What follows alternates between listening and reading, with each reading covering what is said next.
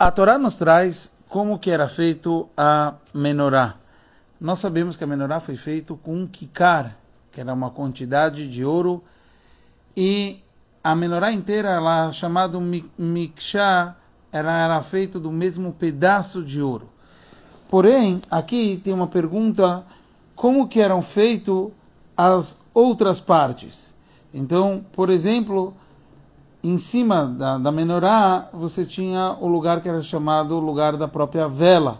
Quer dizer, é chamado neirotea, quer dizer, o pote aonde se botava o azeite para acender a menorá. Então, ele fazia parte do próprio pedaço? Essa é uma opinião. Que ele sim fazia parte, então ele fazia parte daquele kikar, daquele pedaço de ouro, e ele era montado junto. Uma segunda opinião, que não, que o lugar que é chamado o lugar das velas da menorá, ele é feito separado e ele não é feito daquele kikar de ouro.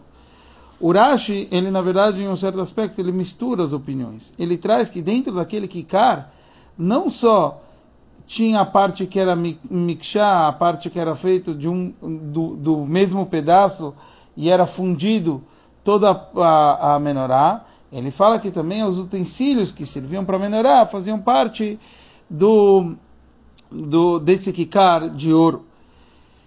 O Rebbe ele vai, ele vai, trazendo as provas de acordo com o Rashi, como o Rashi acaba estudando que na prática a menorá, a, na menorá as neirot, quer dizer, o lugar da, das velas, aonde se botava o azeite também, ele fazia parte do kikar de ouro, mas ele não era parte do miksha, quer dizer, ele não foi feito é, fundido que nem os outros detalhes e os outros desenhos da menorá.